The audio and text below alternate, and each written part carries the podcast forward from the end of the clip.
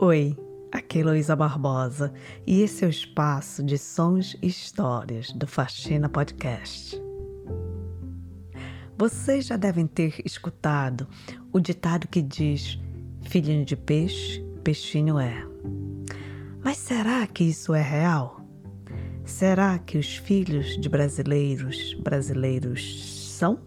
Eu tenho amigos e amigas aqui brasileiras e a gente fala sobre o Brasil, sobre as nossas experiências com nossas famílias brasileiras.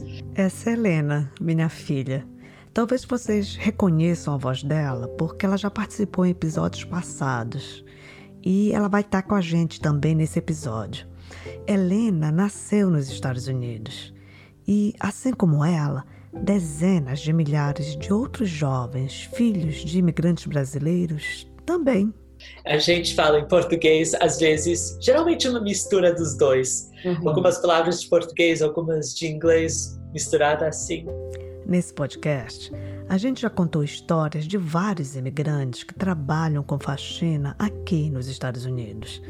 Mas um, uma história que a gente ainda não tinha abordado e que é muito importante é sobre a identidade da primeira geração de filhos e filhas desses imigrantes que nasceram ou cresceram por aqui.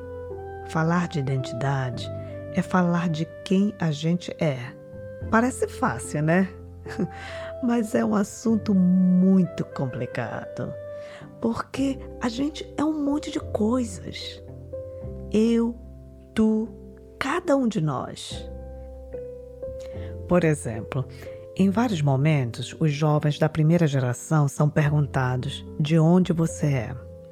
Essa pergunta é muito difícil de ser respondida por quem nasce em um país, mas cresce no outro. Ou por quem nasce em um país, mas os pais são de outra cultura.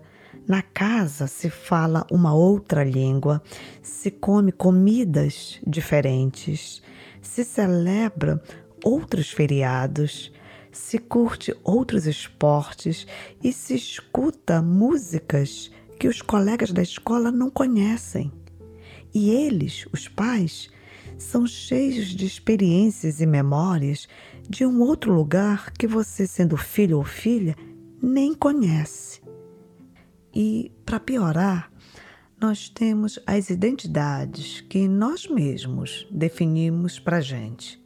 E temos as identidades que os outros, a sociedade toda, vai dando para a gente, sem se importar se a gente é isso mesmo ou não. Então, falar de identidade é muito complicado. Mas, mesmo sendo complicado, complexo, difícil, a gente quis saber como que esses jovens da primeira geração se situam. Como que eles se identificam? Eles são brasileiros? Eles são americanos? Latinos? E o que é ser uma ou muitas dessas identidades? Bom, e o melhor jeito de saber quem são esses jovens filhos de brasileiros nascidos ou crescidos nos Estados Unidos é perguntando para eles. E foi isso que a gente fez. Para o episódio que está começando, a gente entrevistou seis jovens de idades entre 16 e 27 anos.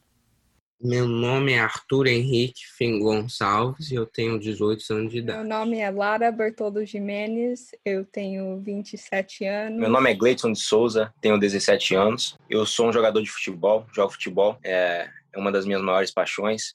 E eu sou um aluno também, sou bastante dedicado nos estudos. Oi, meu nome é Helena Barbosa Andros, tenho 16 anos. Sou filha da Heloísa e sou estudante de ensino médio aqui em Massachusetts. Oi, meu nome é Laura Luiza, eu tenho 18 anos de idade e eu sou uma estudante de faculdade. A Bianca de Barros, 23 anos, lá em Boston, eu estudo biologia. Yeah. A Bianca chegou em Boston com 7 anos de idade. O Arthur, a Helena, a Laura Luísa, o Gleidson e a Lara nasceram nos Estados Unidos. Os pais de Lara, Helena, Arthur e Laura Luísa se conheceram aqui, na terra gringa. Já os pais de Gleidson e Bianca se conheceram no Brasil. Bianca, Arthur, Laura Luísa e Gleidson têm pai e a mãe brasileiros. Gleidson se conecta com o Brasil pelo futebol, a sua grande paixão. Lara já morou em Salvador sozinha. Bianca nunca voltou ao Brasil. Laura Luísa adora a Anitta. Helena tem medo da violência que sofrem as pessoas trans no Brasil. Gente, são tantas as, as diversidades que eu sinto como se dentro de cada um desses seis jovens houvesse um rio que atravessa a alma deles. E dentro desse rio, muitos e muitos outros riozinhos se juntam. E tudo deságua em um grande oceano de suas identidades. E o desafio é navegar nesse mar. Então, pega tua boia, canoa ou máscara de mergulho, enche o teu pulmão de ar e vem com a gente explorar esse oceano no episódio Filhotes de Gente. Gente é.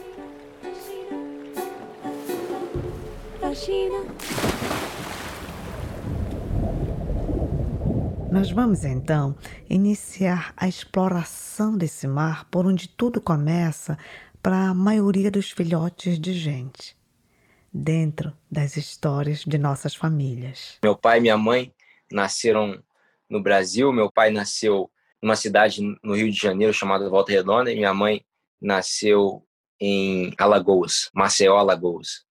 Esse é o Gleidson. Ele não conhece Maceió, mas ele já visitou a terra do pai dele. Eu já fui em Volta Redonda visitar os meus avós, né, que vivem lá ainda.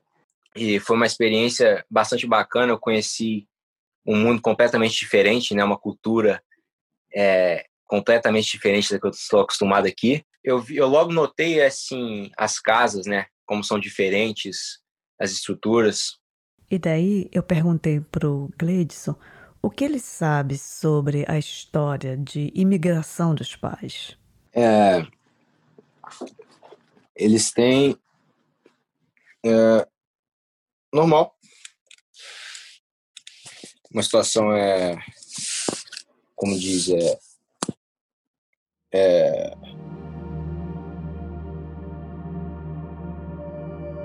Não saber as histórias de nossas famílias é muito comum.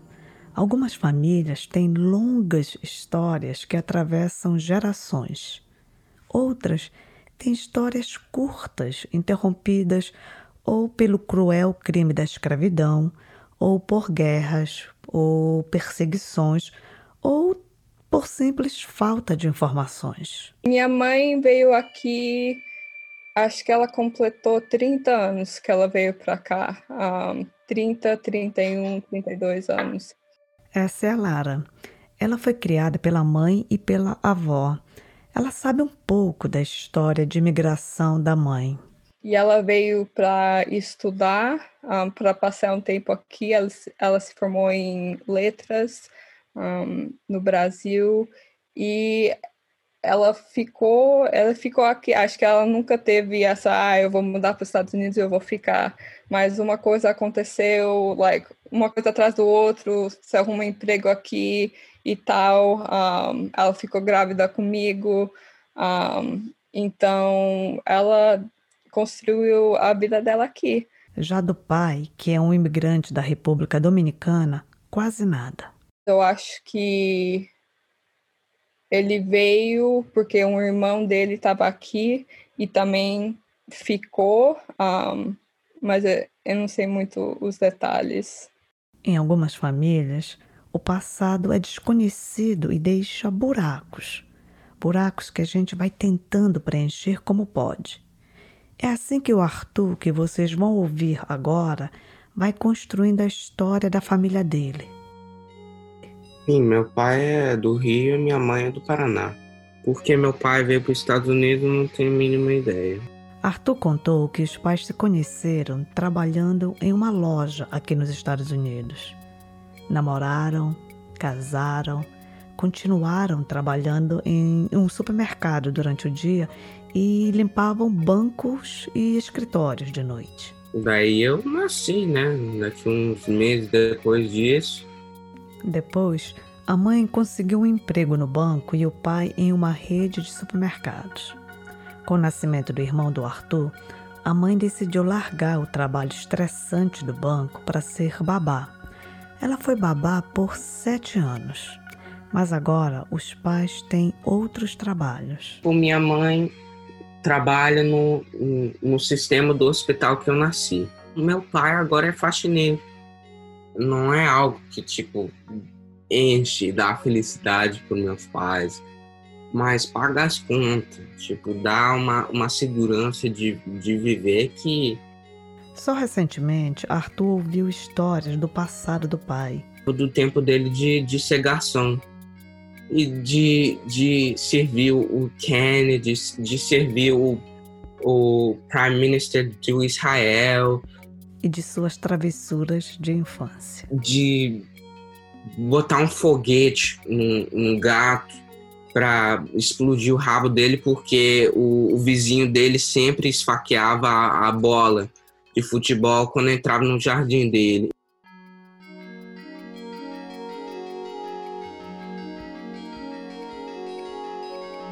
Então, tipo, ouvindo essas histórias da minha família me, me faz tipo, pensar em tudo que eu tô, tô ficando sem. apesar de ter demorado 18 anos, pelo menos começar, tipo, essa, essa caminhada de, de conhecer minha identidade e de conhecer meus pais.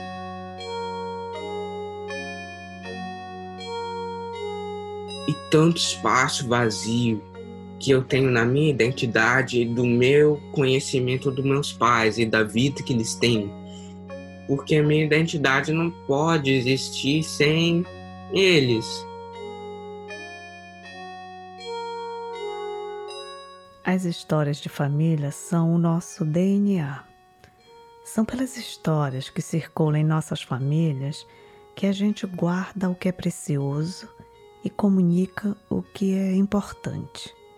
E essas histórias então, são heranças passadas de pais para filhos, de pais para filhas, de pais para filhos, de pais para filhos.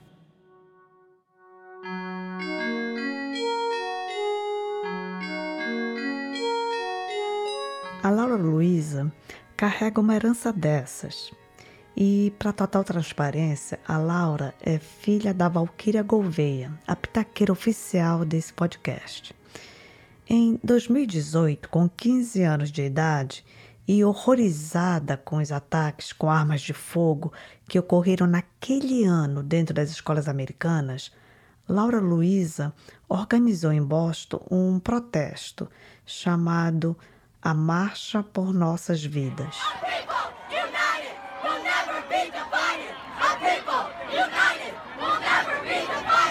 Movimento que reuniu quase 40 mil jovens exigindo que o governo americano passasse leis para regular o uso de armas de fogo.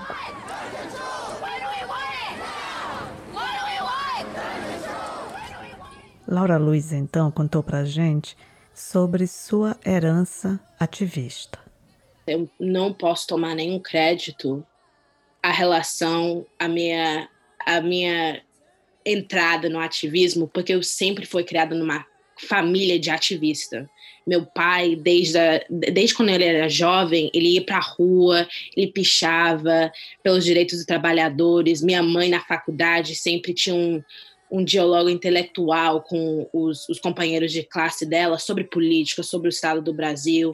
Então, na nossa casa, quando qualquer coisinha que uma ideia que não, que não caiu bem, a gente conversava como família. Essa ideia de essas ide as ideias políticas era uma coisa de família na nossa casa, não era uma coisa de, de divisa. Quando alguém ia para um protesto, nós três a gente ia junto. As histórias de família são partes importantes de nossas identidades. de quem nós somos, de onde viemos. E essas histórias de família são repassadas através de um código. E é dentro de nossas famílias que a gente adquire esse código, que tem o poder de definir uma grande parte de nossa identidade, talvez para o resto da vida. Esse código é a língua.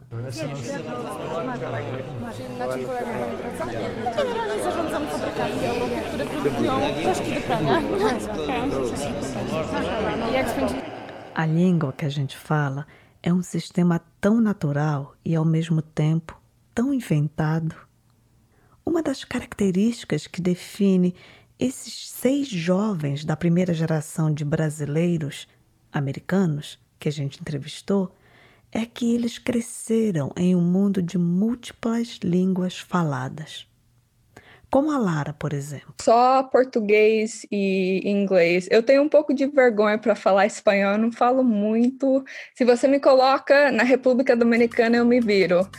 Desde criança e até agora eu morro de vergonha de falar espanhol, nem com meu pai. Um, às vezes eu falo com ele espanhol, mas não muito. Mas eu cresci com minha. Minha mãe sempre falou em português comigo, minha avó criou, me criou até acho que uns 7, 8 anos de idade. Minha avó não fala uma palavra de inglês. Agora que eu tô morando na Califórnia, eu moro aqui mais de dois anos, eu tô percebendo que tá ficando mais difícil falar português porque eu não falo todo dia. Para algumas famílias, manter o português, mesmo morando nos Estados Unidos, é como se fosse para manter o cordão que faz a ligação com os antepassados. E na casa do Gleidson é assim. Na minha casa, é, sempre foi incentivado foi o português, né? Sempre os meus pais... Eu tenho um irmão de 20 anos, tem 17, então somos bem próximos de idade, né? E sempre que falávamos inglês dentro de casa, meus pais fala, cortavam na hora, falavam, não, fala português, para poder praticar, né? Praticar dentro de casa. E e não perder, né? Porque aprendemos o, o português primeiro, né? Dentro de, dentro de casa.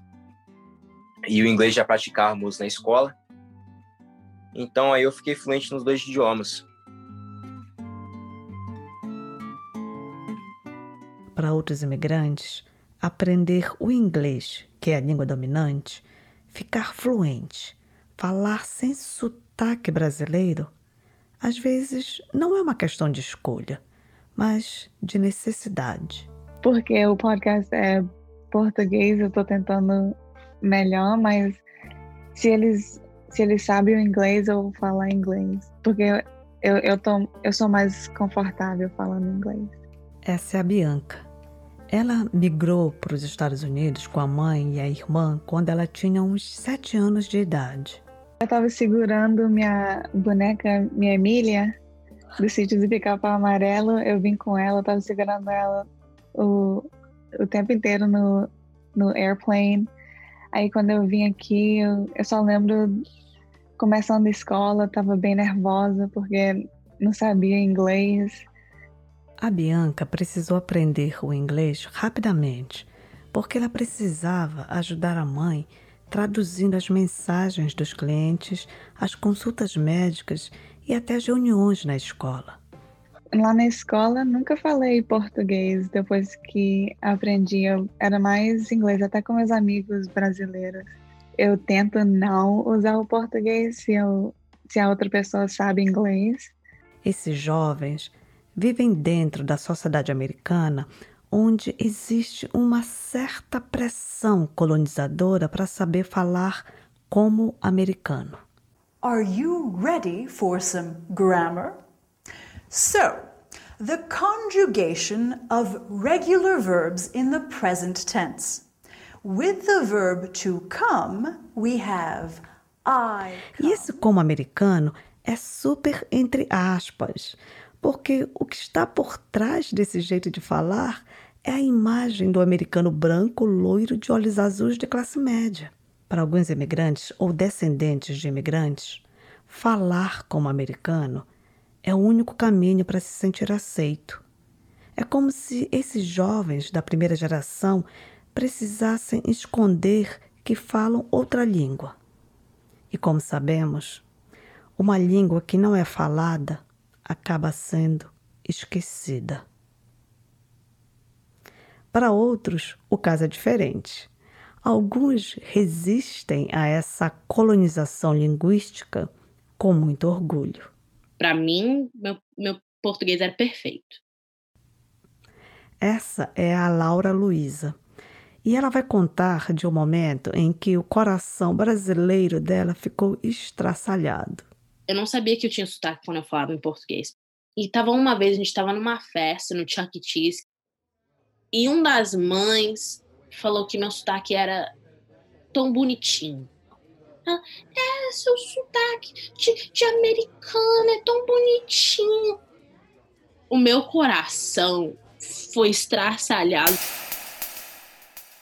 Eu, eu fiquei pensando, eu não tenho sotaque, não tem jeito, não tem, não, eu só falo português em casa, eu sou obcecado com a novela, só escuto música brasileira, eu, eu e a Anitta somos assim. Como que... Luan Santana no rádio todo dia indo pra escola, e eu tenho sotaque?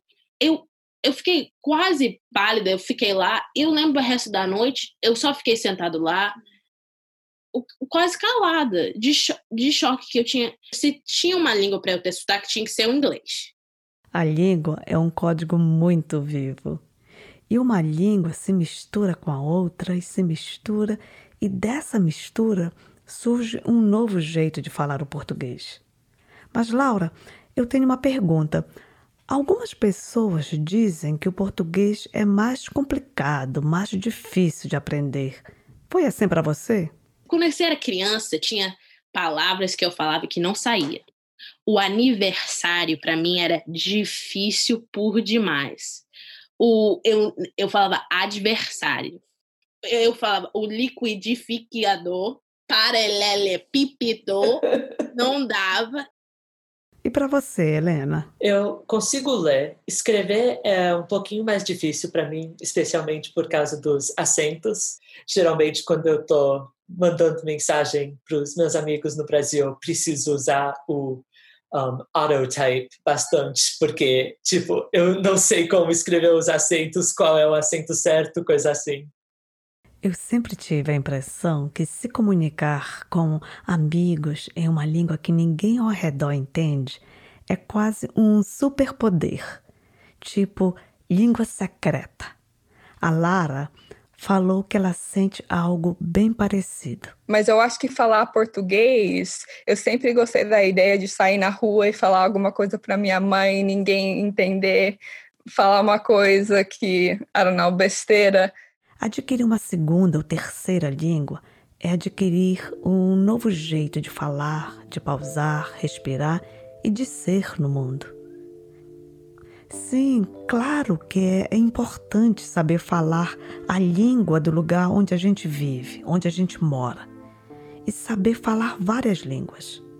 Mas a nova língua não precisa apagar o teu sotaque, a tua herança cultural e tuas experiências, ou apagar a tua mãe, teu pai e antepassados, e principalmente não precisa apagar a diversidade de teu DNA.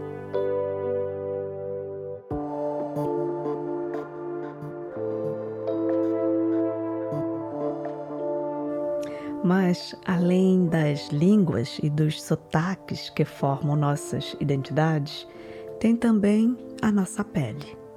A gente vai fazer um intervalo e voltamos conversando com esses jovens da primeira geração de brasileiros americanos sobre raça. Fica aí, ouve nosso recado e já já a gente volta. Ou we'll be right back. Stay there.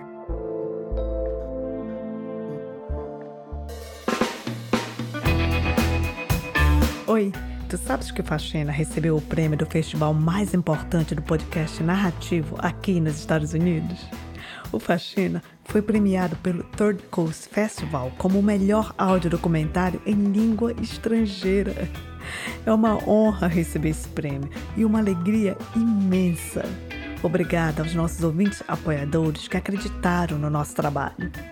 E se tu moras no Brasil e puderes, por favor, apoie o Faxina na nossa campanha do Apoia-se. É só ir no site do apoia.se e dar a tua contribuição. E se tu moras em qualquer outro país, vai no site do GoFundMe e faz a tua doação.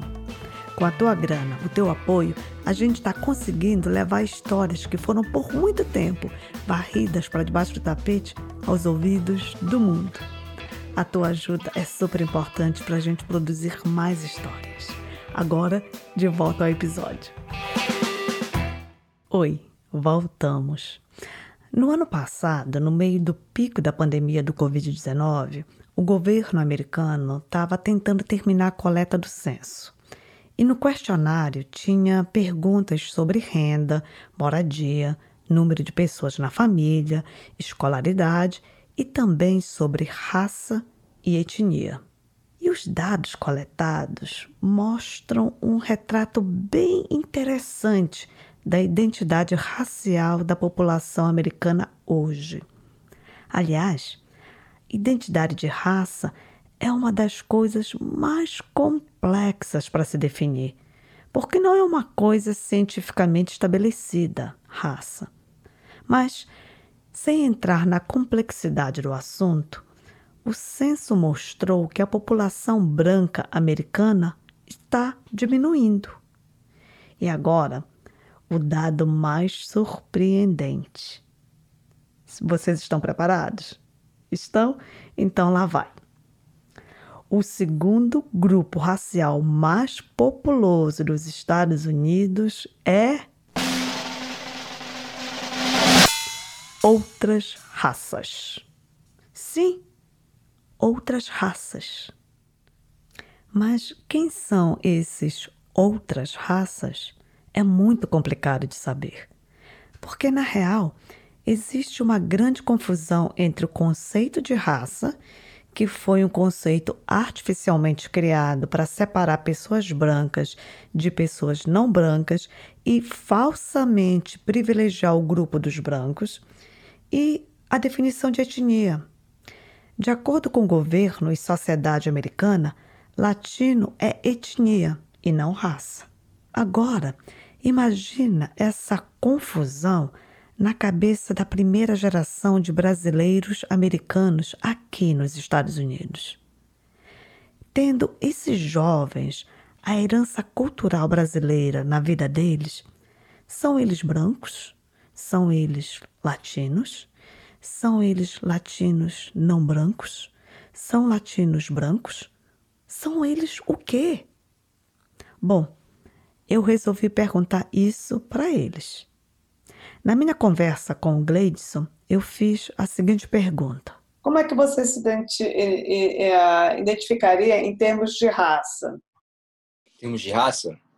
É. Bom, eu me identifico mais como americano porque passei a maioria da minha vida aqui, né? A maior parte da minha vida morando nos Estados Unidos. Em termos de raça, questão racial, hum. você se identificaria como branco ou negro? Como latino, por exemplo? Sim. Uhum. Sim. Me ah, identificaria como latino. E, é, um latino branco, um latino negro, um latino brown? Não, nunca pensei. Nunca pensei nisso. Eu acho que latino mesmo. A Bianca declara sua identidade étnica racial assim eu sinto americana, porque eu não, eu não conheço muito o Brasil, só pelas fotos mesmo. Eu, é, eu acho que eu sou mais americana, porque eu, eu sinto mais confortável falar inglês e eu conheço aqui mais. Para Lara, que tem mãe branca brasileira e pai negro da República Dominicana, ela se vê em uma mistura. Mas quando ela era criança, ela não entendia muito bem essa relação de etnia e cor de pele. E eu, quando eu acho que eu tinha uns quatro anos, minha mãe sempre fala que eu falei para ela alguma coisa que eu sou branca. E ela falou para mim: Não, Lara, você não é branca. Um, eu sou brasileira, um, e seu pai é dominicano, afro-latino, e você não é americana branca igual seus amigos. Tipo, eu sou. Tenho o privilégio de ter pele dessa cor, mas eu não sou branca. O que Lara descreve parece bem maluco, né? É como se esses jovens brasileiros americanos vivessem uma raça dentro de casa e outra fora. Helena também tem uma percepção semelhante à de Lara em relação à sua cor de pele, que é interpretada diferentemente no Brasil e nos Estados Unidos. Eu me considero branca porque um, minha mãe é metade branca e eu, meu pai completamente é, mas eu tenho um avô índio, um, então geralmente eu me considero branca, especialmente no contexto brasileiro. Mas eu acho que na América tem um jeito diferente de tipo classificar etnia. Eu tenho amigos que tipo eu perguntei isso e eles não me pensam como branca, eles me pensam como latina, como uma categoria separada mesmo aqui, tipo, onde várias pessoas me consideram latina, não completamente branca, ainda tem esse privilégio de ter pele clara e viver isso. Me dá bastante privilégio, porque eu acho que eu não ia ter se eu tinha pele mais escura ou coisa assim. Já a Laura Luiza tem uma experiência bem distinta dos outros jovens desse grupo. Entre os americanos, a coisa mais óbvia era que eu era preta, não era que eu era brasileira. E entre os brasileiros também, pela, pela primeira olhada, eles nunca achavam que eu era brasileira. É muito difícil achar uma brasileira negra aqui nos Estados Unidos. Minha raça foi a coisa mais difícil para me lidar na minha identidade. Para mim, sendo brasileira e sendo filho de imigrante, foi fácil. Não, nunca, nunca me deu um certo vexame ou problema de falar mas a minha raça sempre se apresentou de um jeito que de todos os lados me estava apresentando algum problema.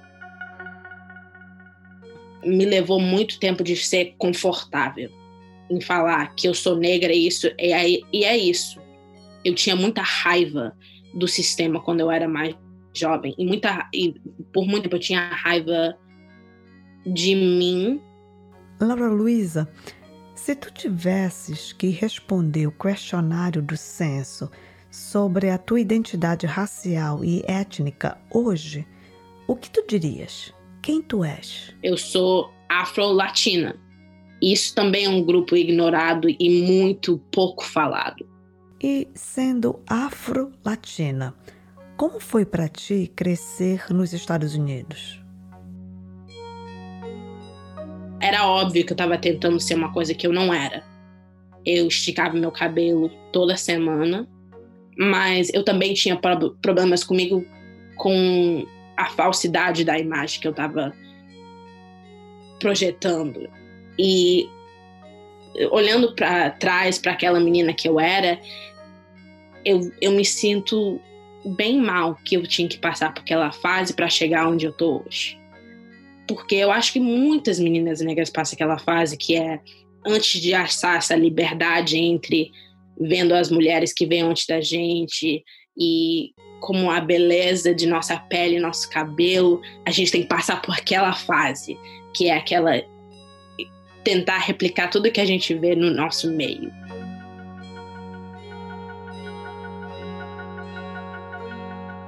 Eu fiz a decisão que eu nunca ia colocar um, nenhum produto no meu cabelo mais. A conexão de cabelo e sendo negra é uma história do começo até o fim.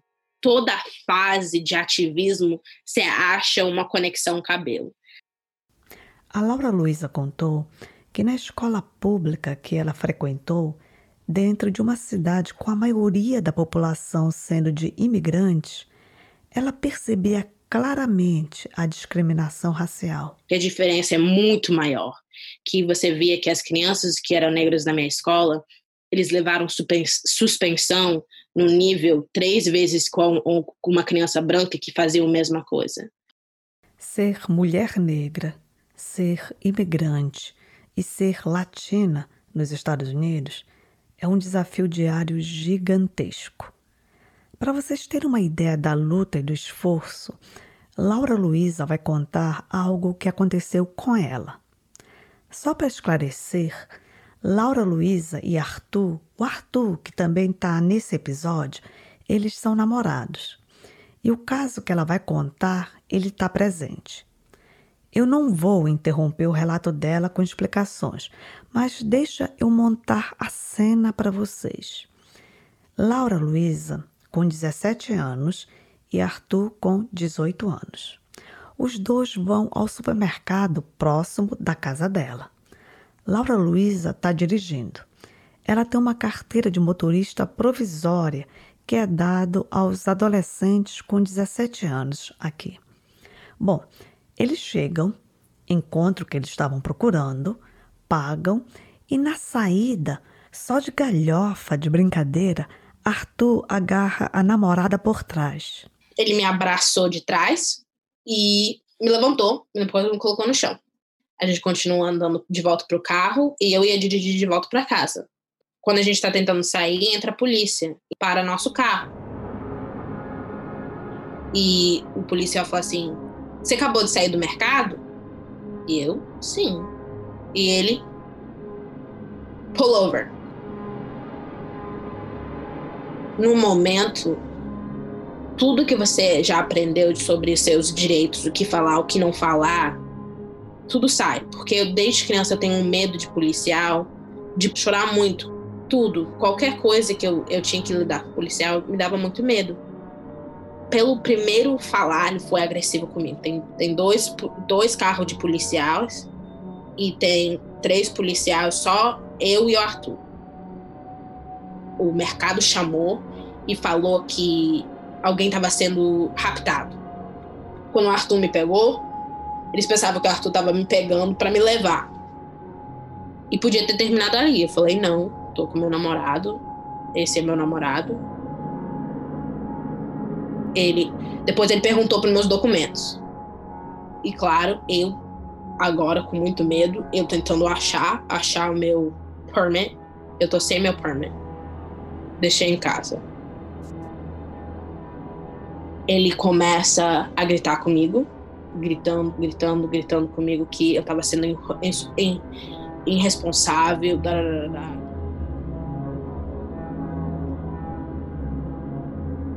Eu vi que ele não tava falando com o Arthur.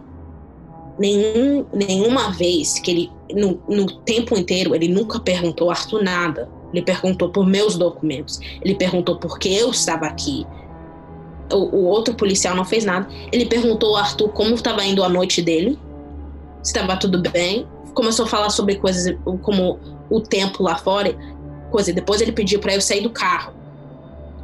E claro, eu sabia que eu não precisava sair, mas quando você está numa situação dessa, eu não queria dar a impressão que eu estava sendo, como eles chamam na mídia, como difícil nesse no nosso país essa ideia de ter um policial e ter uma pessoa negra e essa pessoa negra está sendo difícil entre aspas dar razão de qualquer incidente que acontece depois disso. Então ele me pede sair pro, do carro e eu saio e eu fico de trás pro carro, eu saio bem devagar, dando sinal que eu tô abrindo a, a porta do carro que eu tô saindo. Arthur não precisou sair. Ele podia ficar dentro do carro, janela fechada, porta fechada no celular dele. Eu não fui dada nenhum desses direitos.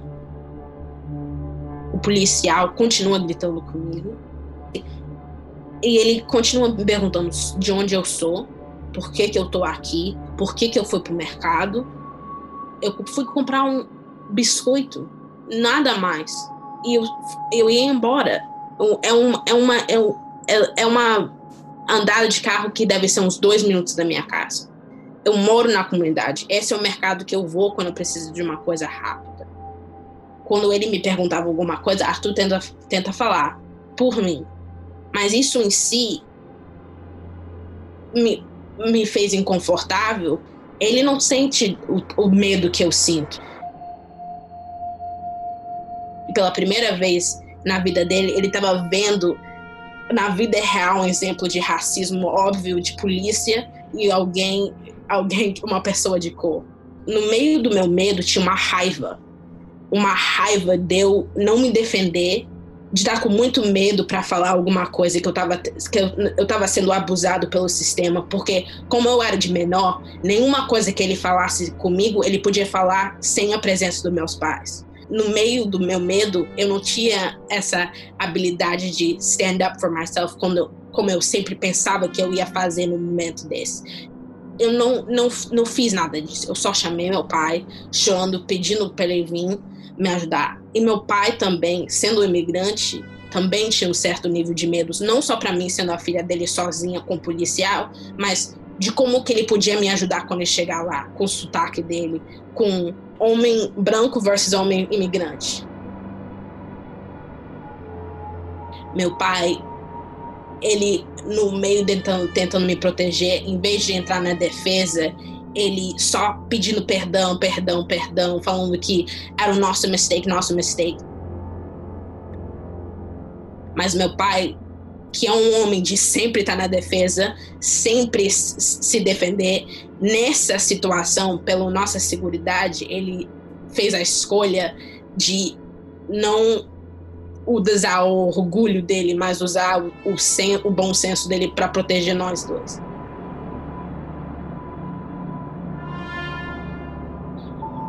E o, o ponto que me deu a mais raiva foi quando ele finalmente falou que eu podia ir. Ele falou assim que ele podia ter feito pior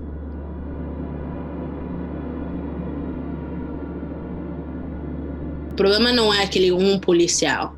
Ele estava errado, mas ele faz parte de um sistema de polícia que não tem nada a ver com honrar a lei ou proteger a gente.